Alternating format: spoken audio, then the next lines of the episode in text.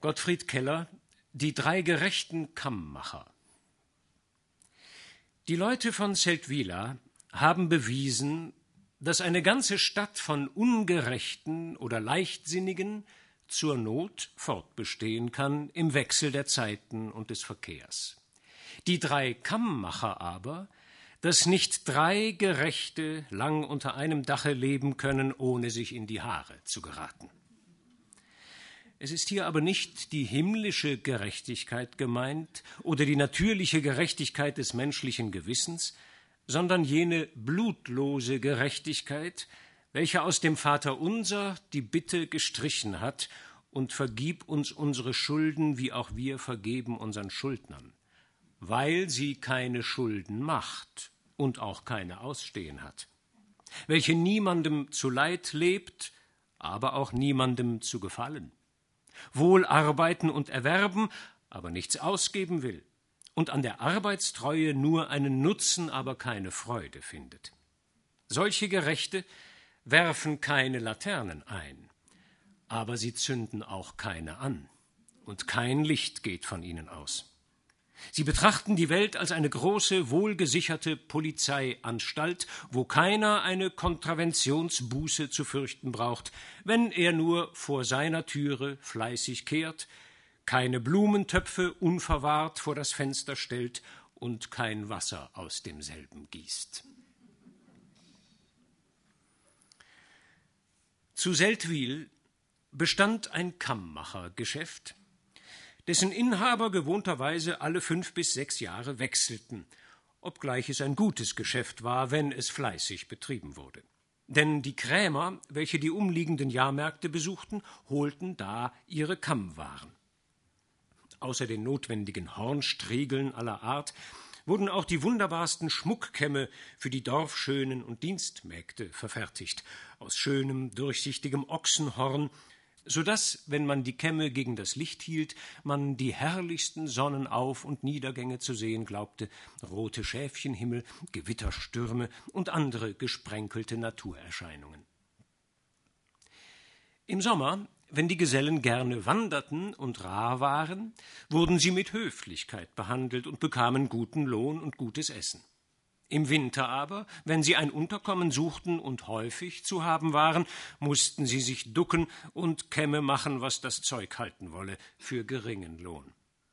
Die Meisterin stellte einen Tag wie den anderen eine Schüssel Sauerkraut auf den Tisch, und der Meister sagte Das sind Fische. Wenn dann ein Geselle zu sagen wagte Bitt um Verzeihung, es ist Sauerkraut, so bekam er auf der Stelle den Abschied und musste wandern in den Winter hinaus. Sobald aber die Wiesen wieder grün wurden und die Wege gangbar, sagten sie, es ist doch Sauerkraut und schnürten ihr Bündel.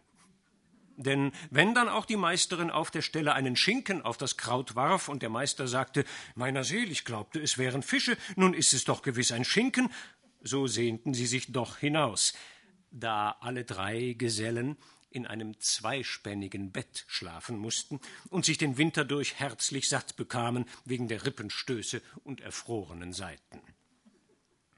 Einsmals kam aber ein ordentlicher und sanfter Geselle angereist aus irgendeinem der sächsischen Lande. Der fügte sich in alles, arbeitete wie ein Tierlein und war nicht zu vertreiben, so dass er zuletzt ein bleibender Hausrat wurde in dem Geschäft und mehrmals den Meister wechseln sah, da es die Jahre her gerade etwas stürmischer herging als sonst. Jobst streckte sich in dem Bette so steif er konnte und behauptete seinen Platz zunächst der Wand Winter und Sommer. Er nahm das Sauerkraut willig für Fische und im Frühjahr mit bescheidenem Dank ein Stückchen von dem Schinken. Den kleinern Lohn legte er so gut zur Seite wie den größern, denn er gab nichts aus, sondern sparte sich alles auf. Er lebte nicht wie andere Handwerksgesellen, trank nie einen Schoppen, verkehrte mit keinem Landsmann noch mit anderen jungen Gesellen und ging mit den Hühnern zu Bett. Am Sonntag arbeitete er ebenfalls bis in den Nachmittag hinein, und wenn es das herrlichste Wetter war. Man denke aber nicht, dass er dies mit Frohsinn und Vergnügen tat. Vielmehr war er bei dieser freiwilligen Mühe niedergeschlagen und beklagte sich fortwährend über die Mühseligkeit des Lebens. Dabei schien er sich freilich eines viel tieferen Gedankenplanes bewusst zu sein. Der große Plan, welchen er Tag und Nacht mit sich herumtrug und welcher sein stiller Leitstern war die ganzen Jahre lang, während er in Seldwyl Geselle war, bestand darin, sich so lange seinen Arbeitslohn aufzusparen, bis er hinreiche, eines schönen Morgens das Geschäft, wenn es gerade vakant würde, anzukaufen und ihn selbst zum Inhaber und Meister zu machen. Dies lag all seinem Tun und Trachten zugrunde, da er wohl bemerkt hatte, wie ein fleißiger und sparsamer Mann allhier wohl gedeihen müsste, ein Mann, welcher seinen eigenen stillen Weg ginge und von der Sorglosigkeit der andern nur den Nutzen, aber nicht die Nachteile zu ziehen wüsste. Wenn er aber erst Meister wäre, dann wollte er bald so viel erworben haben, um sich auch einzubürgern, und dann gedachte er, so klug und zweckmäßig zu leben wie noch nie ein Bürger in Seldwyl, sich um gar nichts zu kümmern, was nicht seinen Wohlstand mehre, nicht einen Deut auszugeben, aber deren so viele als möglich an sich zu ziehen in dem leichtsinnigen Strudel dieser Stadt. Er hatte auch schon ein hübsches Sümmchen zurückgelegt, welches er sorgfältig verwahrte und sicherer Berechnung nach mit der Zeit groß genug werden musste zur Erreichung dieses Zieles. Aber das Unmenschliche an diesem so stillen und friedfertigen Plane war nur, dass Jobst ihn überhaupt gefasst hatte. Denn nichts in seinem Herzen zwang ihn, gerade in Seldwyl zu bleiben. Weder eine Vorliebe für die Gegend noch für die Leute, weder für die politische Verfassung dieses Landes noch für seine Sitten. Dies alles war ihm so gleichgültig wie seine eigene Heimat, nach welcher er sich gar nicht zurücksehnte. An hundert Orten in der Welt konnte er sich mit seinem Fleiß und mit seiner Gerechtigkeit ebenso wohl festhalten wie hier, aber er hatte keine freie Wahl, und ergriff in seinem öden Sinne die erste zufällige Hoffnungsfaser, die sich ihm bot, um sich daran zu hängen und sich daran groß zu saugen.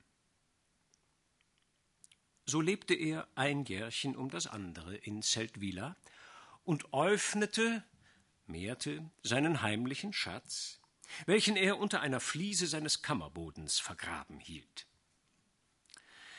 Niemand konnte sich rühmen, je ein kleines oder großes Stück Geld in seiner Hand gesehen zu haben.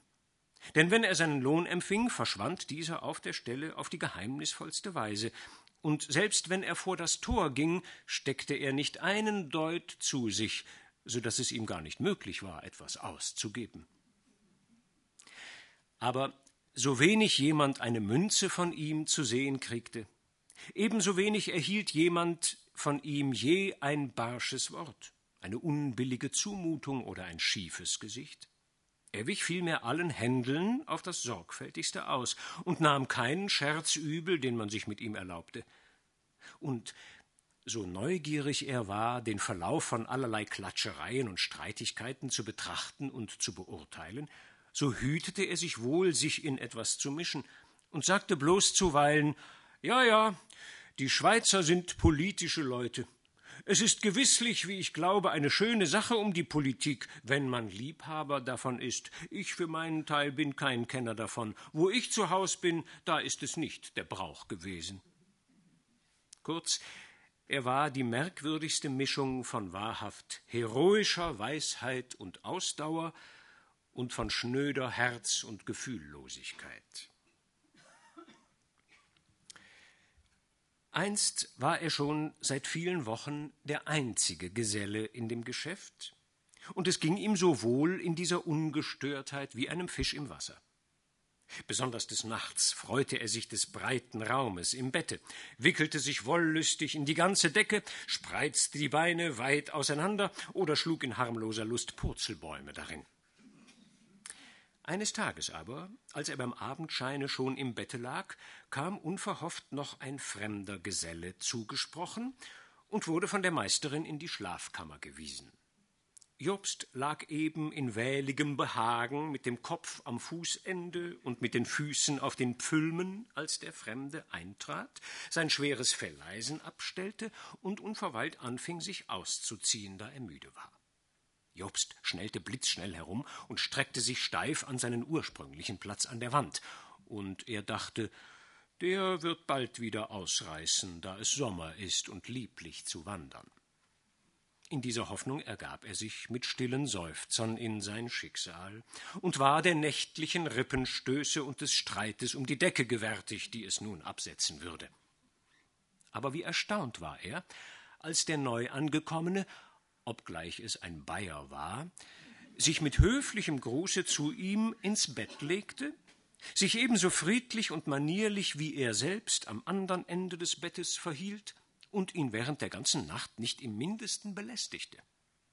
Dies unerhörte Abenteuer brachte ihn so um alle Ruhe, dass er, während der Bayer wohlgemut schlief, diese Nacht kein Auge zutat. Am Morgen betrachtete er den wundersamen Schlafgefährten mit aufmerksamen Mienen und sah, dass es ein ebenfalls nicht mehr junger Geselle war, der sich mit anständigen Worten nach den Umständen und dem Leben hier erkundigte, ganz in der Weise, wie er, Jobst, es etwa selbst getan haben würde. Sobald er dies bemerkte, hielt er an sich und verschwieg die einfachsten Dinge wie ein großes Geheimnis, trachtete aber dagegen das Geheimnis des Bayers zu ergründen. Denn dass derselbe ebenfalls eines besaß, war ihm von weitem anzusehen, Wozu sollte er sonst ein so verständiger, sanftmütiger und gewiegter Mensch sein, wenn er nicht irgendetwas Heimliches, sehr Vorteilhaftes vorhatte? Nun suchten sie sich gegenseitig die Würmer aus der Nase zu ziehen, mit der größten Vorsicht, in halben Worten und auf anmutigen Umwegen. Keiner gab eine vernünftige, klare Antwort, und doch wusste nach Verlauf einiger Stunden jeder, dass der andere nichts mehr oder minder als sein vollkommener Doppelgänger sei. Als im Lauf des Tages Fridolin, der Bayer, mehrmals nach der Kammer lief und sich dort zu schaffen machte, nahm Jobst die Gelegenheit wahr, auch einmal hinzuschleichen, als jener bei der Arbeit saß, und durchmusterte im Fluge die Habseligkeiten Fridolins. Er entdeckte aber nichts weiter als fast die gleichen sieben Sächelchen, die er selbst besaß. Sodann spähte er unwillkürlich am Boden herum, und bald entdeckte er eine Fliese, die ihm gerade so vorkam, als ob sie kürzlich herausgenommen wäre, und unter derselben lag auch richtig ein Schatz in ein altes Schnupftuch gewickelt, fast ganz so schwer wie der seinige, welcher zum Unterschied nur in einem zugebundenen Socken steckte. Zitternd drückte er die Backsteinplatte wieder zurecht, zitternd vor Aufregung und aus tiefer Sorge um sein eigenes Geheimnis. Stracks lief er hinunter in die Werkstatt und arbeitete, als ob es gelte, die Welt mit Kämmen zu versehen, und der Bayer arbeitete, als ob der Himmel noch dazu gekämmt werden müsste. Sie sahen dabei so einträchtig und verständnisinnig aus, dass sie eine gemeinsame Sache zu machen schienen und glichen zwei tüchtigen Helden, die sich ritterlich vertragen und gegenseitig stählen, ehe sie sich befehden. Aber nach kaum acht Tagen kam abermals einer zugereist, ein Schwabe namens Dietrich worüber die beiden eine stillschweigende Freude empfanden, wie über einen lustigen Maßstab, an welchem ihre stille Größe sich messen konnte. Und sie gedachten, das arme Schwäbchen, welches gewiss ein rechter Taugenichts war, in die Mitte zwischen ihren Tugenden zu nehmen, wie zwei Löwen ein Äffchen, mit dem sie spielen. Aber wer beschreibt ihr Erstaunen, als der Schwabe sich gerade so benahm wie sie selbst?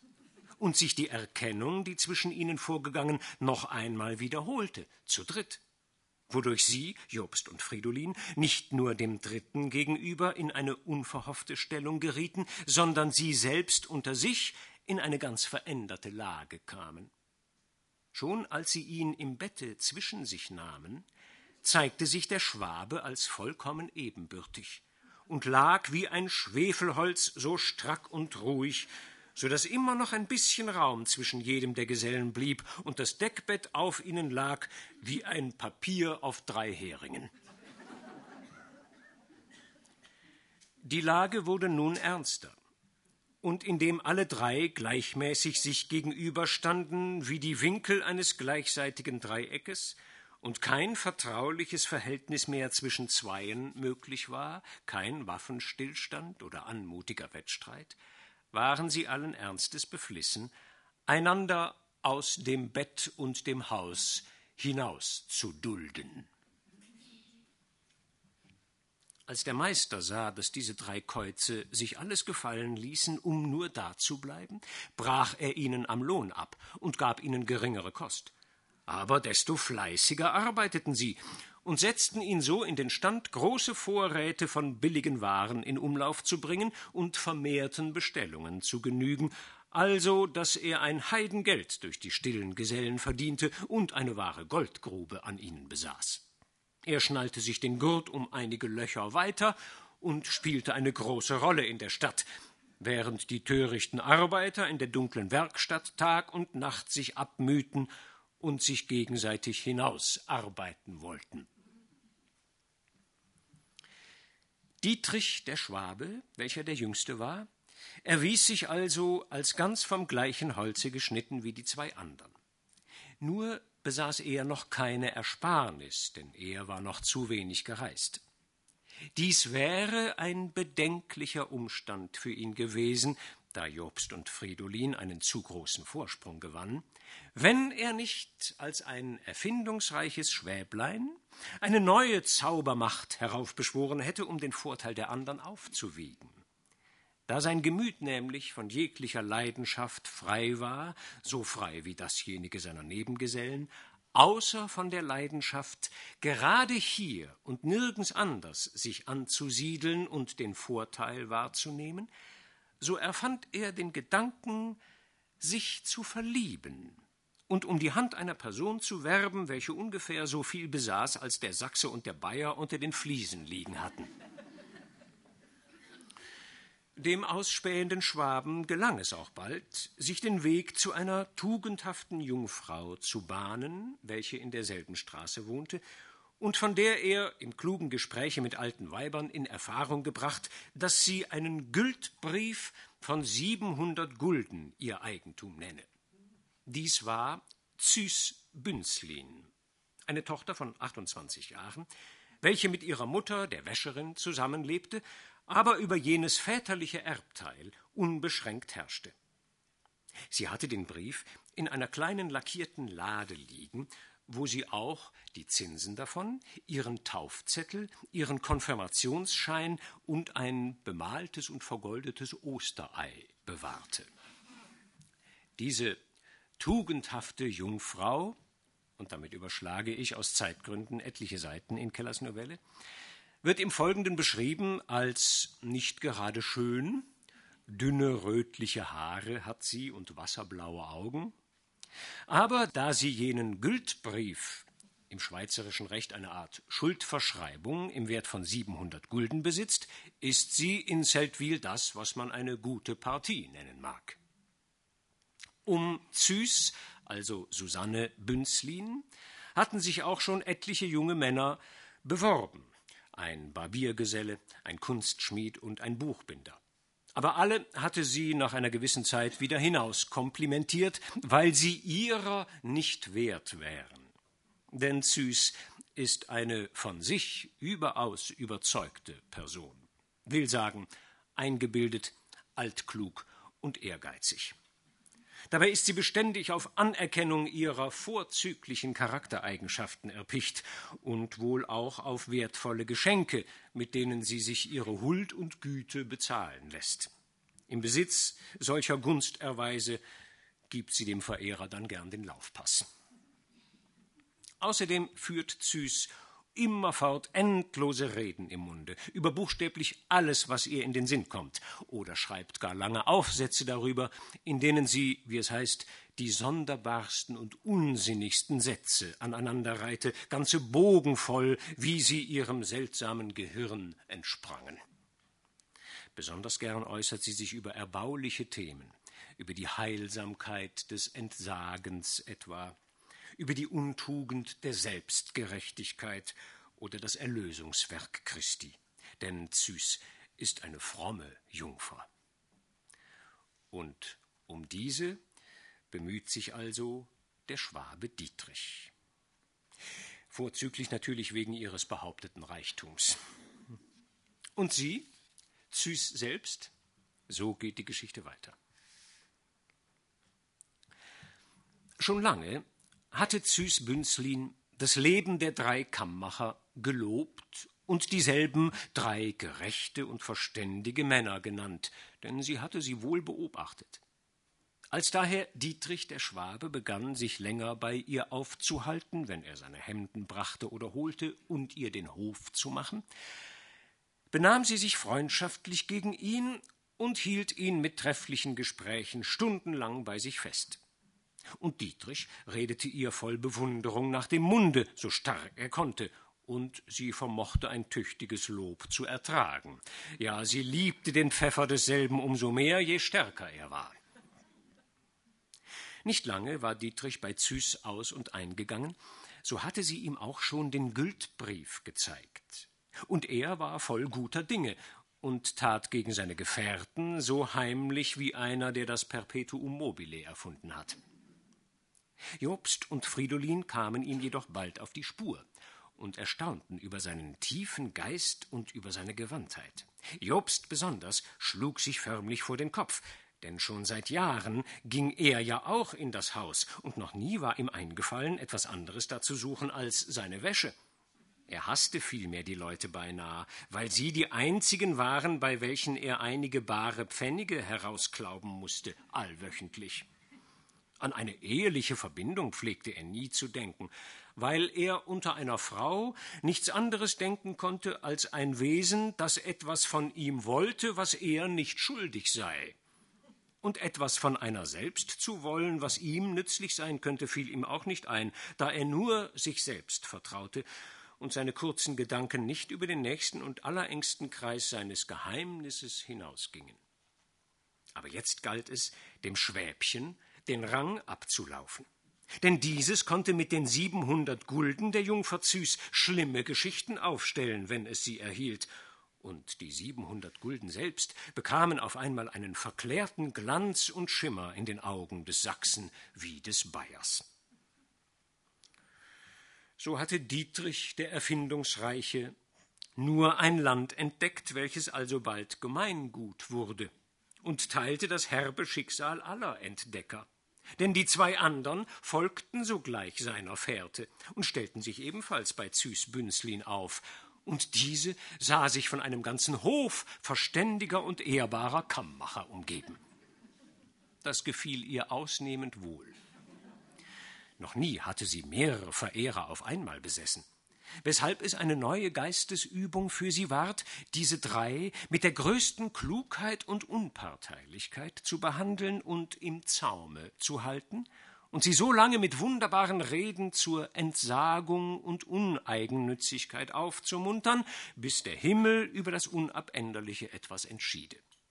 Denn da jeder von ihnen ihr insbesondere sein Geheimnis und seinen Plan anvertraut hatte, so entschloss sie sich auf der Stelle, denjenigen zu beglücken, welcher sein Ziel erreiche und Inhaber des Geschäftes würde.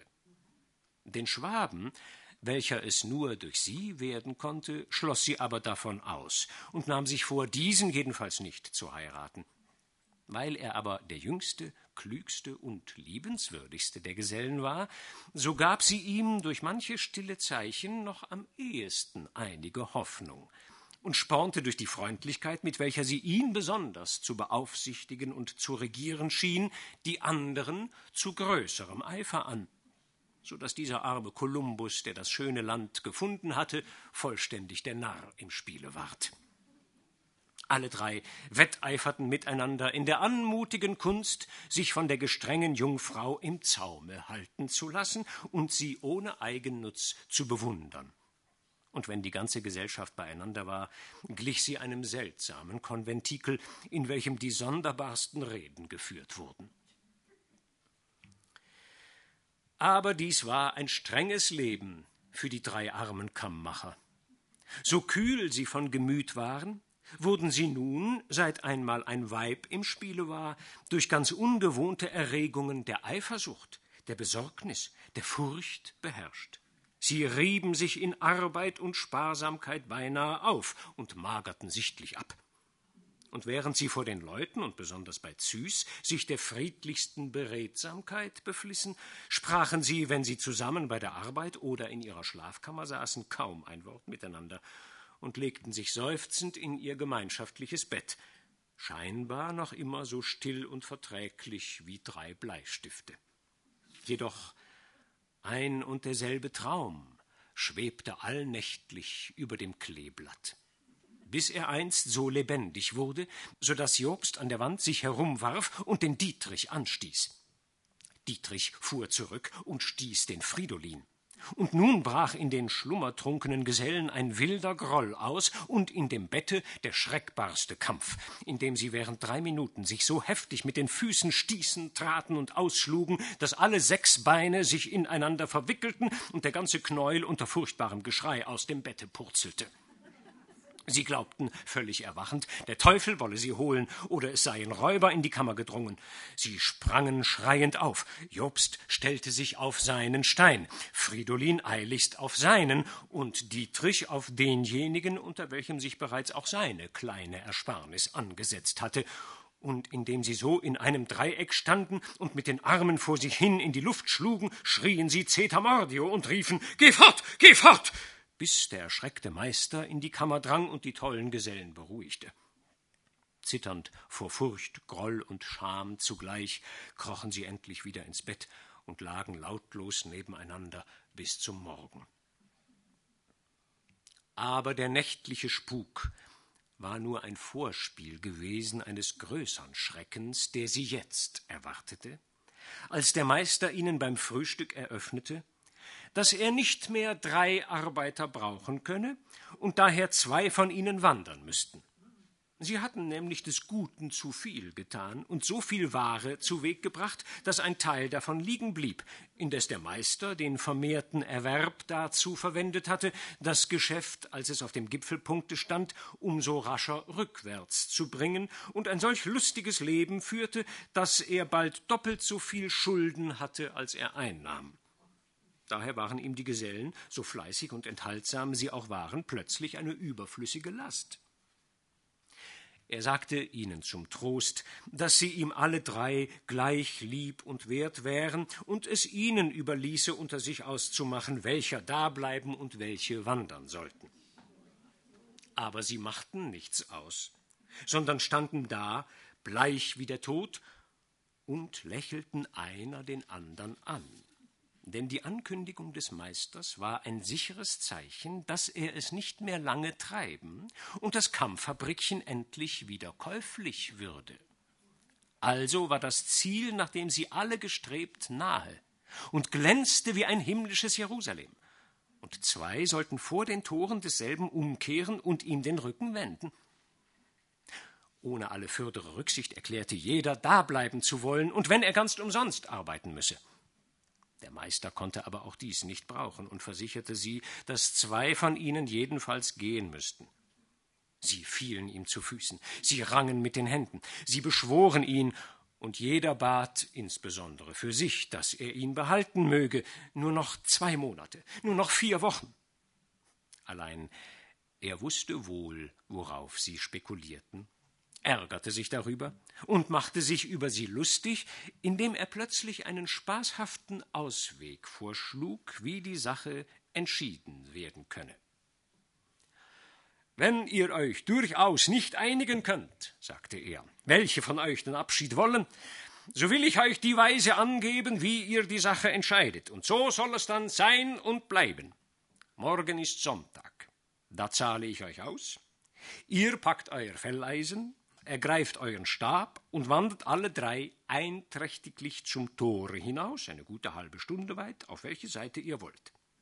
Alsdann ruhet ihr euch aus und könnt auch einen Schoppen trinken, wenn ihr mögt, und habt ihr das getan, so wandert ihr wieder in die Stadt hinein, und welcher dann der Erste sein wird, der mich von neuem um Arbeit anspricht, den werde ich behalten. Die anderen aber werden unausbleiblich gehen, wo es ihnen beliebt. Sie fielen ihm abermals zu Füßen und baten ihn, von diesem grausamen Vorhaben abzustehen, aber umsonst, er blieb fest und unerbittlich. Unversehens sprang der Schwabe auf und rannte wie besessen zum Hause hinaus und zu Züs Bünzlin hinüber. Kaum gewahrten dies Jobst und der Bayer, so unterbrachen sie ihr Lamentieren und rannten ihm nach, und die verzweifelte Szene war alsobald in die Wohnung der erschreckten Jungfrau verlegt. Diese war sehr betroffen und bewegt durch das unerwartete Abenteuer. Doch fasste sie sich zuerst, und die Lage der Dinge überschauend, beschloss sie, ihr eigenes Schicksal an des Meisters wunderlichen Einfall zu knüpfen und betrachtete diesen als eine höhere Eingebung. Da sie aber befürchtete, dass Dietrich als der Jüngste leicht am besten springen und die Palme erringen könnte, beschloss sie, selbst mit den drei Liebhabern auszuziehen und zu sehen, was etwa zu ihrem Vorteil zu machen wäre. Denn sie wünschte, dass nur einer der zwei älteren Sieger würde. Es war ihr ganz gleichgültig welcher. Sie befahl daher den Wehklagenden und sich Bezankenden Ruhe und Ergebung und sagte Wisset, meine Freunde, dass nichts ohne Bedeutung geschieht. Und so merkwürdig und ungewöhnlich die Zumutung eures Meisters ist, so müssen wir sie doch als eine Fügung ansehen und uns mit einer höheren Weisheit, von welcher der mutwillige Mann nichts ahnt, dieser jähen Entscheidung unterwerfen. Unser friedliches und verständiges Zusammenleben ist zu schön gewesen, als dass es noch lange so erbaulich stattfinden könnte. Denn ach, alles Schöne und Ersprießliche ist ja so vergänglich und vorübergehend. Und nichts besteht in die Länge als das Übel, das Hartnäckige und die Einsamkeit der Seele, die wir alsdann mit unserer frommen Vernünftigkeit betrachten und beobachten. Daher wollen wir, ehe sich etwa ein böser Dämon des Zwiespaltes unter uns erhebt, uns lieber vorher freiwillig trennen und auseinanderscheiden, wie die lieben Frühlingslüftlein, wenn sie ihren eilenden Lauf am Himmel nehmen, ehe wir auseinanderfahren wie der Sturmwind des Herbstes.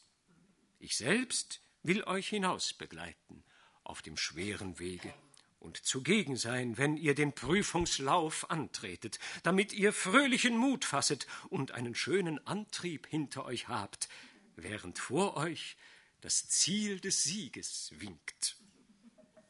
Aber so wie der Sieger sich seines Glückes nicht überheben wird, so sollen die, welche unterliegen, nicht verzagen und keinen Gram oder Groll von dannen nehmen, sondern unsers liebevollen Andenkens gewärtig sein und als vergnügte Wanderjünglinge in die weite Welt ziehen.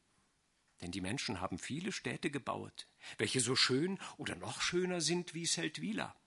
Rom ist eine große, merkwürdige Stadt, allwo der Heilige Vater wohnt. Und Paris ist eine gar mächtige Stadt mit vielen Seelen und herrlichen Palästen. Und in Konstantinopel herrscht der Sultan von türkischem Glauben. Und Lissabon, welches einst durch ein Erdbeben verschüttet ward, ist desto schöner wieder aufgebaut worden. Wien ist die Hauptstadt von Österreich und die Kaiserstadt genannt. Und London ist die reichste Stadt der Welt in England gelegen, an einem Fluss, der die Themse benannt wird. Zwei Millionen Menschen wohnen da. Petersburg aber ist die Haupt- und Residenzstadt von Russland, so wie Neapel die Hauptstadt des Königreiches gleichen Namens mit dem feuerspeienden Berg Vesuvius. Noch viele andere Städte gibt es, wovon ich nur noch Mailand, Venedig, das ganz im Wasser gebaut ist, Lyon, Marseillingen, Straßburg, Köln und Amsterdam nennen will. Paris, habe ich schon gesagt, aber noch nicht Nürnberg, Augsburg und Frankfurt, Basel, Bern und Genf, alles schöne Städte, sowie das schöne Zürich. Und weiterhin noch eine Menge, mit deren Aufzählung ich nicht fertig würde. Denn alles hat seine Grenzen. Nur die Erfindungsgabe der Menschen, welche sich allwärts ausbreiten und alles unternehmen, was ihnen nützlich scheint, nicht. Wenn sie gerecht sind, so wird es ihnen gelingen. Aber der Ungerechte vergehet wie das Gras der Felder und wie ein Rauch. Viele sind erwählt, aber wenige sind berufen. Aus allen diesen Gründen und in noch manch anderer Hinsicht, die uns die Pflicht und die Tugend unseres reinen Gewissens auferlegen, wollen wir uns dem Schicksalsrufe unterziehen. Darum gehet und bereitet euch zur Wanderschaft, aber als Gerechte und sanftmütige Männer, die ihren Wert in sich tragen, wohin sie auch gehen, und deren Stab überall Wurzeln schlägt, welche, was sie auch ergreifen mögen, sich sagen können, ich habe das bessere Teil erwählt. Die Kammmacher wollten aber von alledem nichts hören, sondern bestürmten die kluge Züs, dass sie einen von ihnen auserwählen und dableiben heißen solle, und jeder meinte damit sich selbst.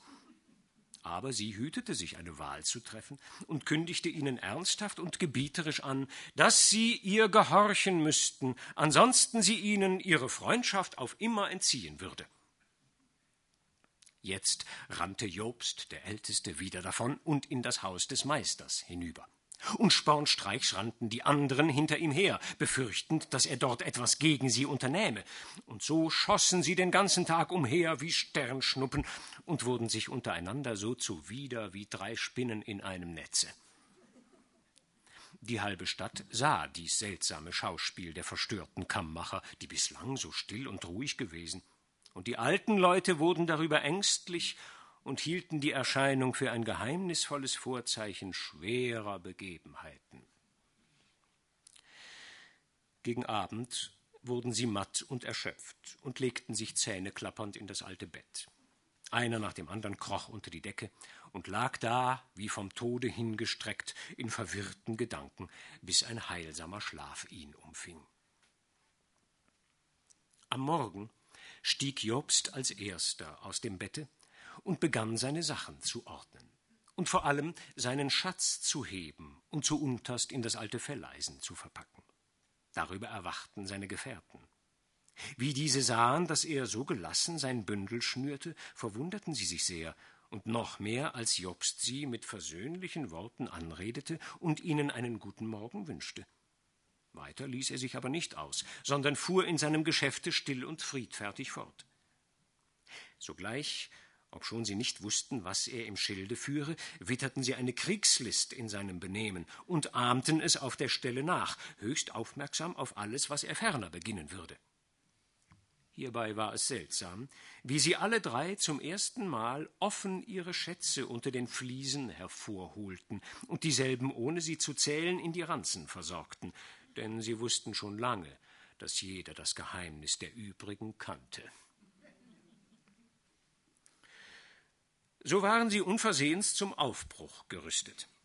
Der Meister zahlte ihnen den Lohn aus und gab ihnen ihre Wanderbücher, in welche von der Stadt und vom Meister selbst die allerschönsten Zeugnisse geschrieben waren über ihre gute Führung und Vortrefflichkeit, und sie standen wehmutsvoll vor der Haustüre der Züs Bünzlin.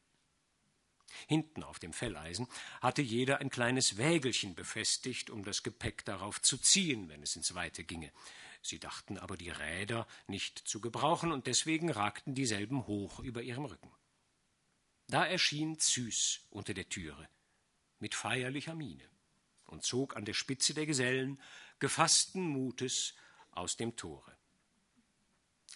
Sie hatte ihnen zu Ehren einen ungewöhnlichen Staat angelegt einen großen Hut mit mächtigen gelben Bändern, ein rosafarbenes Indienkleid und rote Saffianschuhe mit Fransen besetzt. Dazu trug sie einen grünseidenen großen Retikül, welchen sie mit gedörrten Birnen und Pflaumen gefüllt hatte, und hielt ein Sonnenschirmchen ausgespannt, auf welchem oben eine große Lyra aus Elfenbein stand. Sie sah freundlich und zart aus in all diesem Schmuck, Ihr Antlitz war leicht gerötet, und ihr Busen schien sich höher als sonst zu heben, und die ausziehenden Nebenbuhler wussten sich nicht zu lassen vor Wehmut und Betrübnis, denn die äußerste Lage der Dinge, der schöne Frühlingstag und Zysis Putz mischten in ihre gespannten Empfindungen fast etwas von dem, was man wirklich Liebe nennt. Vor dem Tore aber ermahnte die freundliche Jungfrau ihre Liebhaber, die Felleisen auf die Räderchen zu stellen und zu ziehen, damit sie sich nicht unnötigerweise ermüdeten. Sie taten es, und als sie hinter dem Städtlein hinaus die Berge hinanfuhren, war es fast wie ein Artilleriewesen, das da hinauffuhrwerkte, um oben eine Batterie zu besetzen. Als sie eine gute halbe Stunde dahingezogen, machten sie Halt auf einer anmutigen Anhöhe, über welche ein Kreuzweg ging, und setzten sich unter einer Linde in einen Halbkreis, wo man eine weite Aussicht genoss und über Wälder, Seen und Ortschaften wegsah. Züs öffnete ihren Beutel und gab jedem eine Handvoll Birnen und Pflaumen, um sich zu erfrischen. Und sie saßen so eine geraume Weile schweigend und ernst, nur mit den schnalzenden Zungen, wenn sie die süßen Früchte damit zerdrückten, ein sanftes Geräusch erregend. Dann begann Züs, indem sie einen Pflaumenkern fortwarf und die davon gefärbten Fingerspitzen am jungen Grase abwischte, zu sprechen. Lieben Freunde, sehet, wie schön und weitläufig die Welt ist, ringsherum voll herrlicher Sachen und voll Wohnungen der Menschen. Und dennoch wollte ich wetten, dass in dieser feierlichen Stunde nirgends in dieser weiten Welt vier so rechtfertige und gutartige Seelen beieinander versammelt sitzen, wie wir hier sind, so sinnreich und bedachtsam von Gemüt, so zugetan allen arbeitsamen Übungen und Tugenden, der Sparsamkeit, der Friedfertigkeit und der innigen Freundschaft. Och, könnten wir doch ewig hier so sitzen in diesem Paradiese und in solcher Unschuld. Ja, meine Freunde, es ist mir so, als wären wir sämtlich imstande der Unschuld, aber durch eine sündenlose Erkenntnis veredelt. Ihr wisst, schon viele haben mich begehrt, die meiner nicht wert waren. Und nun auf einmal sehe ich drei würdige Junggesellen um mich versammelt, von denen ein jeder gleich wert wäre, mich zu besitzen. Bemesset danach, wie mein Herz in diesem wunderbaren Überflusse schmachten muss. Und nehmet euch jeder ein Beispiel an mir und denket euch, jeder wäre von drei gleichwerten Jungfrauen umblühet, die sein begehrten und er könnte sich um deswillen zu keiner hinneigen und gar keine bekommen. Stellt euch doch recht lebhaft vor, um jeden von euch buhleten drei Jungfern Bünzlin und säßen so um euch her gekleidet wie ich und von gleichem Ansehen, so dass ich gleichsam verneunfacht hier vorhanden wäre und euch von allen Seiten anblickte und nach euch schmachtete. Tut ihr dies? Die wackeren Gesellen hörten verwundert auf zu kauen und studierten mit einfältigen Gesichtern die seltsame Aufgabe zu lösen. Das Schwäblein kam zuerst damit zustande und rief mit lüsternem Gesicht Ja, werteste Jungfer Züs, wenn Sie es denn gütigst erlauben, so sehe ich Sie nicht nur dreifach, sondern verhundertfacht um mich herum schweben und mich mit huldreichen Äuglein anblicken und mir tausend Küsslein anbieten. Nicht doch, nicht doch, sagte Züs, nicht in so ungehöriger und übertriebener Weise. Was fällt Ihnen denn ein, Sie unbescheidener Dietrich? Nicht hundertfach und nicht Küsslein anbietend habe ich es erlaubt, sondern nur dreifach für jeden und in züchtiger und ehrbarer Manier, dass mir nicht zu nahe geschieht. Ja, rief jetzt endlich Jobst und zeigte mit einem abgenagten Birnenstiel um sich her. Nur dreifach, aber in größter Ehrbarkeit sehe ich die liebste Jungfrau Bünzlin um mich her spazieren und mir wohlwollend zuwinken, indem sie die Hand aufs Herz legt. Ich danke sehr, danke, danke ergebenst, sagte er schmunzelnd, sich nach drei Seiten verneigend, als ob er wirklich die Erscheinungen sähe. So ist's recht, sagte Züs lächelnd. Wenn irgendein Unterschied zwischen euch besteht, so seid ihr doch der Begabteste, lieber Jobst, wenigstens der Verständigste. Der Bayer Fridolin war immer noch nicht fertig mit seiner Vorstellung. Da er aber den Jobst so loben hörte, wurde es ihm Angst, und er rief eilig, Ich sehe auch die liebste Jungfer Bünzlin dreifach um mich her spazieren in größter Ehrbarkeit und mir wollüstig zuwinken, indem sie die Hand auf Pfui, Bayer! schrie Züs und wandte das Gesicht ab. Nicht ein Wort weiter. Woher nehmen Sie den Mut, von mir in so wüsten Worten zu reden und sich solche Sauereien einzubilden? Pfui! Der arme Bayer war wie vom Donner gerührt und wurde glühend rot, ohne zu wissen wofür, denn er hatte sich gar nichts eingebildet und nur ungefähr dem Klange nach gesagt, was er von Jobsten gehört, da er gesehen, wie dieser für seine Rede belobt worden war. Züs wandte sich wieder zu Dietrich und sagte Nun, lieber Dietrich, haben Sie es jetzt auf eine etwas bescheidenere Art zu Wege gebracht? Ja, mit Ihrer Erlaubnis, erwiderte er, froh, wieder angeredet zu werden. Ich erblicke Sie jetzt nur dreimal um mich her, mich anschauend und mir drei weiße Hände bietend, welche ich küsse. Gut denn, sagte Züs.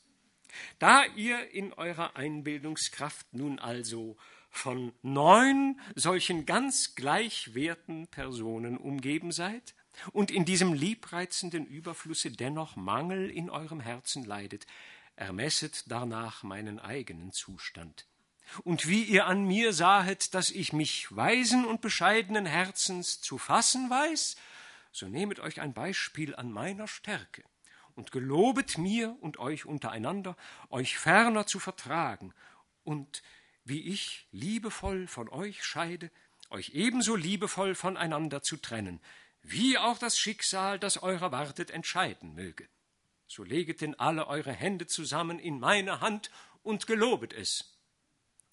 Ja, wahrhaftig, rief Jobst, ich will's wenigstens tun, an mir soll's nicht fehlen. Und die anderen zwei riefen eilig, oh mir auch nicht, oh, mir auch nicht. Und sie legten alle die Hände zusammen, wobei sich jeder vornahm, auf alle Fälle zu springen, so gut er vermöchte.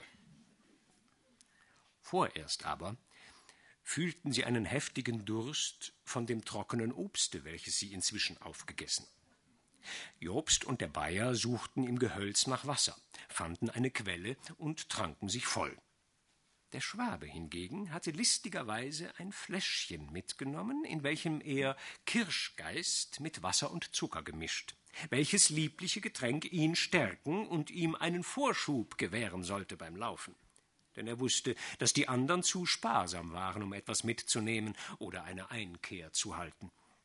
Dies Fläschchen zog er jetzt eilig hervor, während jene sich mit Wasser füllten, und bot es der Jungfer Züs an.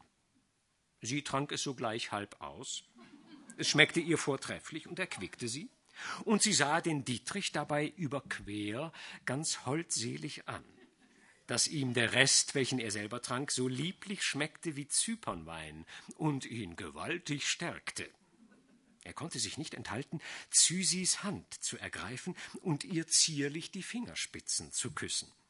Sie tippte ihm leicht mit dem Zeigefinger auf die Lippen.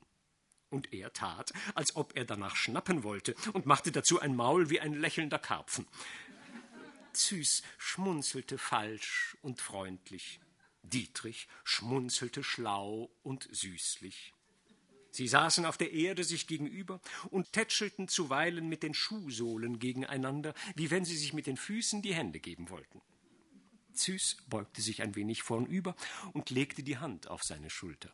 Und Dietrich wollte eben dies holde Spiel erwidern und fortsetzen, als der Sachse und der Bayer zurückkamen und bleich und stöhnend zuschauten denn es war ihnen von dem vielen Wasser, welches sie an die genossenen Backbirnen geschüttet, plötzlich elend geworden, und das Herzeleid, welches sie bei dem Anblicke des spielenden Paares empfanden, vereinigte sich mit dem öden Gefühle des Bauches, so dass ihnen der kalte Schweiß auf der Stirne stand.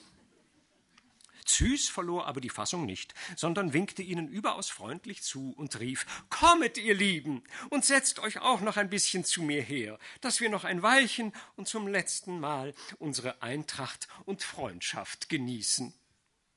Jobst und Fridolin drängten sich hastig herbei, setzten sich und streckten ihre Beine aus. Züs ließ dem Schwaben die eine Hand, gab Jobsten die andere und berührte mit den Füßen Fridolins Stiefelsohlen, während sie einen nach dem anderen der Reihe nach anlächelte.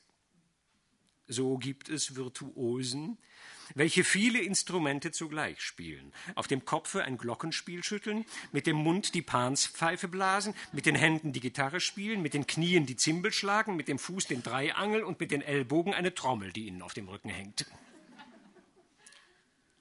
Dann aber erhob sie sich von der Erde, strich ihr Kleid, welches sie sorgfältig aufgestürzt hatte, zurecht und sagte Nun ist es wohl Zeit, liebe Freunde, dass wir uns aufmachen und ihr euch zu jenem ernsthaften Gange rüstet, welchen euch der Meister in seiner Torheit auferlegt, wir aber als die Anordnung eines höheren Geschickes ansehen. Tretet diesen Weg an voll schönen Eifers und überlasset dem Sieger willig die Krone.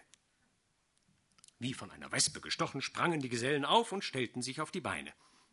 Da standen sie nun und sollten mit denselben einander den Rang ablaufen, mit denselben guten Beinen, welche bislang nur in bedachtem, ehrbarem Schritt gewandelt. Sie sahen sich ganz sonderbar und verdächtig an, waren bleich und schwitzten dabei, als ob sie schon im heftigsten Laufen begriffen wären. Gebt euch, sagte Züs, noch einmal die Hand. Sie taten es, aber so willenlos und lässig, dass die drei Hände kalt voneinander abglitten wie Bleihände. Sollen wir wirklich das Torenwerk beginnen? fragte Jobst und an Züs gewandt. Und Sie, allerliebste Jungfer Bünzlin, wie werden Sie sich denn verhalten? Mir geziemt, antwortete sie und hielt sich das Schnupftuch vor die Augen, mir geziemt zu schweigen, zu leiden, und zuzusehen. Der Schwabe sagte listig, aber dann, nachher, Jungfer Zünslin, gell? Oh, Dietrich, erwiderte sie sanft, wissen Sie nicht, dass es heißt, der Zug des Schicksals ist des Herzens Stimme? Und dabei sah sie ihn von der Seite so verblümt an, dass er Lust verspürte, sogleich in Trab zu geraten. Während die zwei Nebenbuhler ihre kleinen Felleisenfuhrwerke in Ordnung brachten und Dietrich das gleiche tat, streifte sie mehrmals mit Nachdruck seinen Ellenbogen oder trat ihm auf den Fuß. Auch wischte sie ihm den Staub von dem Hute, lächelte aber gleichzeitig den andern zu, wie wenn sie den Schwaben auslachte, doch so, dass es dieser nicht sehen konnte. Alle drei bliesen jetzt mächtig die Backen auf und sandten große Seufzer in die Luft. Sie nahmen die Hüte ab, wischten sich den Schweiß von der Stirn, strichen die steif geklebten Haare und setzten die Hüte wieder auf. Züs war so gerührt, dass sie fast weinte. Hier sind noch drei dürre Pflaumen, sagte sie. Nehmet jeder eine in den Mund und behaltet sie darin, das wird euch erquicken. So ziehet denn dahin und kehret die Torheit der Schlechten um in Weisheit der Gerechten was sie zum Mutwillen ausgesonnen, das verwandelt in ein erbauliches Werk der Prüfung und der Selbstbeherrschung, in eine sinnreiche Schlusshandlung eines langjährigen Wohlverhaltens und Wettlaufs in der Tugend. Und jedem steckte sie die Pflaume in den Mund, und er sog daran. Jobst drückte die Hand auf seinen Magen und rief Nü, wenn's denn sein muss, so sei's in Himmels Namen und fing plötzlich an, mächtig auszuschreiten und zog sein Felleisen an sich. Kaum sah dies Fridolin, so folgte er ihm nach mit langen Schritten, und ohne sich ferner umzusehen, eilten sie schon hastig die Straße hinab. Der Schwabe war der Letzte, der sich aufmachte, und ging mit listig vergnügtem Gesicht und scheinbar ganz gemächlich neben Züs her, wie wenn er seiner Sache sicher und edelmütig seinen Gefährten einen Vorsprung gönnen wollte. Züs belobte seine freundliche Gelassenheit und hing sich vertraulich an seinen Arm. Ach, es ist doch schön, sagte sie mit einem Seufzer, eine feste Stütze zu haben im Leben. Selbst wenn man hinlänglich begabt ist, mit Klugheit und Einsicht und einen tugendhaften Weg wandelt, so geht es sich auf diesem Wege doch viel gemütlicher am vertrauten Freundesarme. Jawohl, das mein ich schon lang, erwiderte Dietrich und stieß ihr den Ellbogen tüchtig in die Seite. Kommt sie ihnen endlich, werteste Jungfer. Merket sie, wo Bartel den Most holt. Ach, Dietrich, lieber Dietrich, sagte sie mit einem noch viel stärkeren Seufzer, Ich fühle mich oft recht einsam. Sodele, Hopsele, so muss es kommen, rief er, und sein Herz hüpfte wie ein Häschen im Weißkohl. Ach, Dietrich, rief sie und drückte ihn fester an sich. Es ward ihm schwül, und sein Herz wollte zerspringen vor pfiffigem Vergnügen, aber zugleich entdeckte er, dass seine Vorläufer nicht mehr sichtbar, sondern um eine Ecke herum verschwunden waren. Sogleich wollte er sich losreißen von Zysis Arm und jenen nachspringen, aber sie hielt ihn so fest, dass es ihm nicht gelang, und klammerte sich an ihn, wie wenn sie schwach würde. Ach, Dietrich, flüsterte sie, die Augen verdrehend, lassen Sie mich jetzt nicht allein. Ich vertraue auf Sie. Stützen Sie mich. Den Teufel noch einmal, lasset mich los, Jungfer, rief er ängstlich, oder ihr kommt's spät und dann Ade, Zipfelmütz. Nein, nein, Sie dürfen mich nicht verlassen. Oh, ich fühle, mir wird übel. Übel oder nicht, schrie er und riss sich gewaltsam los. Er sprang auf eine Erhöhung und sah die Läufer schon im vollen Rennen weit den Berg hinunter. Nun setzte er zum Sprunge an, schaute sich aber im selben Augenblick noch einmal nach Züs um. Da sah er sie, wie sie am Eingang eines engen, schattigen Waldpfades saß und lieblich lockend ihm mit den Händen winkte. Diesem Anblick konnte er nicht widerstehen, sondern eilte statt den Berg hinunter wieder zu ihr hinauf. Als sie ihn kommen sah, stand sie auf und ging tiefer in das Holz hinein, sich nach ihm umsehend denn sie dachte ihn auf alle Weise vom Laufen abzuhalten und so lange zu vexieren, bis er zu spät käme und nicht in Seldwyl bleiben könne. Allein der erfindungsreiche Schwabe änderte zu selber Zeit seine Gedanken und nahm sich vor, sein Heil hier oben zu erkämpfen. Und so geschah es, dass es ganz anders kam, als die listige Person es hoffte. Sobald er sie erreicht und an einem verborgenen Plätzchen mit ihr allein war, fiel er ihr zu Füßen und bestürmte sie mit den feurigsten Liebeserklärungen, welche je ein Kammmacher gemacht hat. Erst suchte sie ihm Ruhe zu gebieten und auf gute Manier hinzuhalten, als er sie aber mit Zärtlichkeiten jeder Art überhäufte und bald ihrer Hände, bald ihrer Füße sich zu bemächtigen suchte und ihren Leib und ihren Geist, überhaupt alles, was an ihr war, in einer Weise lobte und rühmte, dass der Himmel hätte grün werden mögen, da verlor Züs endlich den Kompass, als ein Wesen, dessen Gedanken am Ende doch so kurz sind als seine Sinne. Ihr Herz krabbelte so ängstlich und wehrlos wie ein Käfer, der auf dem Rücken liegt, und Dietrich besiegte es in jeder Weise. Sie blieben wohl eine Stunde in dieser kurzweiligen Einsamkeit, umarmten sich immer aufs neue und gaben sich tausend Küsschen. Sie schwuren sich ewige Treue in aller Aufrichtigkeit, und wurden einig, sich zu heiraten. Auf alle Fälle. Unterdessen hatte sich in der Stadt die Kunde von dem seltsamen Unternehmen der drei Gesellen verbreitet und der Meister selbst zu seiner Belustigung die Sache bekannt gemacht. Deshalb freuten sich die Seldwyler auf das unverhoffte Schauspiel und waren begierig, die gerechten und ehrbaren Kammmacher zu ihrem Spaße laufen und ankommen zu sehen. Eine große Menschenmenge zog vor das Tor und lagerte sich zu beiden Seiten der Straße, wie wenn man einen Schnellläufer erwartet. Die Knaben kletterten auf die Bäume, die Alten saßen im Grase und rauchten ihr Pfeifchen. Selbst die Herren waren ausgerückt, um den Hauptspaß mit anzusehen, saßen fröhlich diskutierend in den Gärten und Lauben der Wirtshäuser und bereiteten eine Menge Wetten vor. In den Straßen, durch welche die Läufer kommen mussten, waren alle Fenster geöffnet. Die Frauen hatten in den Visitenstuben rote und weiße Kissen ausgelegt, die Arme darauf zu legen, und zahlreichen Damenbesuch empfangen, so dass fröhliche Kaffeegesellschaften aus dem Stegreif entstanden und die Mägde genug zu laufen hatten, um Kuchen und Zwieback zu holen.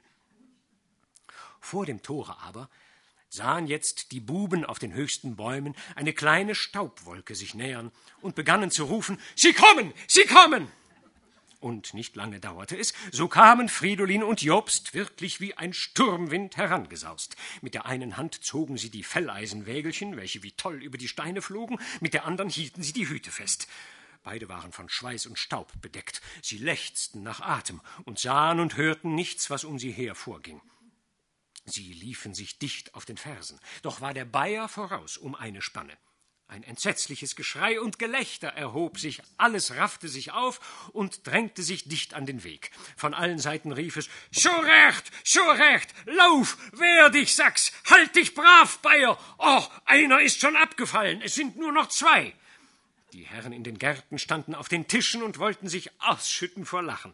Ihr Gelächter dröhnte donnernd und fest über den Lärm der Menge hinweg und gab das Signal zu einem unerhörten Freudentage. Die Buben und das Gesindel strömten hinter den zwei armen Gesellen zusammen, und ein wilder Haufen, eine furchtbare Wolke erregend, wälzte sich mit ihnen dem Tore zu. Die zwei rannten wie scheu gewordene Pferde, das Herz voll Qual und Angst. Da kniete ein Gassenjunge wie ein Kobold auf Jobstens fahrendes Felleisen und ließ sich unter dem Beifallsgeschrei der Menge mitfahren. Jobst wandte sich um und flehte ihn an, loszulassen. Auch schlug er mit dem Stocke nach ihm, aber der Junge duckte sich nur und grinste ihn an. Darüber gewann Fridolin einen größeren Vorsprung. Und wie Jobst es merkte, warf er ihm den Stock zwischen die Füße, dass er hinstürzte. Wie aber Jobst über ihn hinwegspringen wollte, erwischte ihn der Bayer am Rockschoß und zog sich daran in die Höhe. Jobst schlug ihm auf die Hände und schrie, Lass los, lass los! Fridolin ließ aber nicht los. Jobst packte dafür seinen Rockschoß und nun hielten sie sich gegenseitig fest, heulten wie kleine Kinder und schrien in unsäglicher Beklemmung, Oh Gott, lass los, du lieber Heiland! Lass los, Jobst! Los, los, los, lassen, Fridolin, lass los, du Satan! Dazwischen schlugen sie sich fleißig auf die Hände und kamen so immer nur um ein weniges vorwärts. Hinter ihnen her wälzte sich der tobende Haufen. Alle Fenster waren von der Damenwelt besetzt, welche ihr silbernes Gelächter in die unten tosende Brandung warf. Seit langer Zeit war man nicht mehr so fröhlich gestimmt in dieser Stadt. Das rauschende Vergnügen schmeckte den Bewohnern so gut, dass kein Mensch den zwei Ringenden ihr Ziel zeigte, des Meisters Haus, an welchem sie endlich anlangten. Sie selber sahen es aber nicht, sie sahen überhaupt nichts, und so wälzte sich der tolle Zug durch das ganze Städtchen hindurch und zum andern Tore wieder hinaus. Der Meister hatte lachend im Fenster gelegen, und nachdem er noch ein Stündchen auf den endlichen Sieger gewartet, wollte er eben weggehen, um die Früchte seines Schwankes zu genießen, als Dietrich und Züs still und unversehens bei ihm eintraten. Diese hatten nämlich unterdessen ihre Gedanken zusammengetan und beraten, dass der Kammmachermeister wohl geneigt sein dürfte, da er doch nicht lang mehr machen würde, sein Geschäft gegen eine bare Summe zu verkaufen. Züs wollte ihren Güldbrief dazu hergeben und der Schwabe sein Geldchen auch dazu tun, und dann wären sie die Herren der Sachlage und könnten die anderen zwei auslachen. Sie trugen ihre Vereinigung dem überraschten Meister vor. Diesem leuchtete es sogleich ein, hinter dem Rücken seiner Gläubiger, ehe es zum Bruch kam, noch schnell den Handel abzuschließen und unverhofft des baren Kaufpreises habhaft zu werden. Rasch wurde alles festgestellt, und ehe die Sonne unterging, war Jungfer Bünzlin die rechtmäßige Besitzerin des Kammmachergeschäftes und ihr Bräutigam der Mieter des Hauses, in welchem dasselbe lag. Und so war Züs, ohne es am Morgen geahnt zu haben, endlich erobert und gebunden durch die Handlichkeit des Schwäbchens. Halb tot vor Scham, Mattigkeit und Ärger lagen Jobst und Fridolin in der Herberge, wohin man sie geführt hatte, nachdem sie auf dem freien Felde endlich umgefallen waren, ganz ineinander verbissen. Die ganze Stadt, da sie einmal aufgeregt war, hatte die Ursache schon fast vergessen und feierte eine lustige Nacht. In vielen Häusern wurde getanzt und in den Schenken wurde gezecht und gesungen wie an den größten Zeltwiler Tagen. Als die beiden armen Teufel aber sahen, wie ihre Tapferkeit, mit welcher sie gedacht hatten, die Torheit der Welt zu benutzen, nur dazu gedient hatte, dieselbe triumphieren zu lassen und sich selbst zum allgemeinen Gespött zu machen, wollte ihnen das Herz brechen.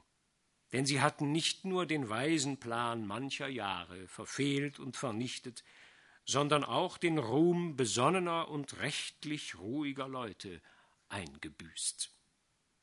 Jobst, der der Älteste war und sieben Jahre hier gewesen, war ganz verloren und konnte sich nicht mehr zurechtfinden. Ganz schwermütig zog er vor Tag wieder aus der Stadt und hing sich an der Stelle, wo sie alle gestern gesessen, an einen Baum. Als der Bayer eine Stunde später da vorüberkam und ihn erblickte, fasste ihn ein solches Entsetzen, dass er wie wahnsinnig davonrannte und, wie man nachher hörte, ein liederlicher Mensch und alter Handwerksbursch wurde, der keines Menschen Freund war. Dietrich der Schwabe allein blieb ein Gerechter und hielt sich oben in dem Städtchen. Aber er hatte nicht viel Freude davon. Denn Züs ließ ihm gar nicht den Ruhm, regierte und unterdrückte ihn und betrachtete einzig sich selbst als die alleinige Quelle alles Guten.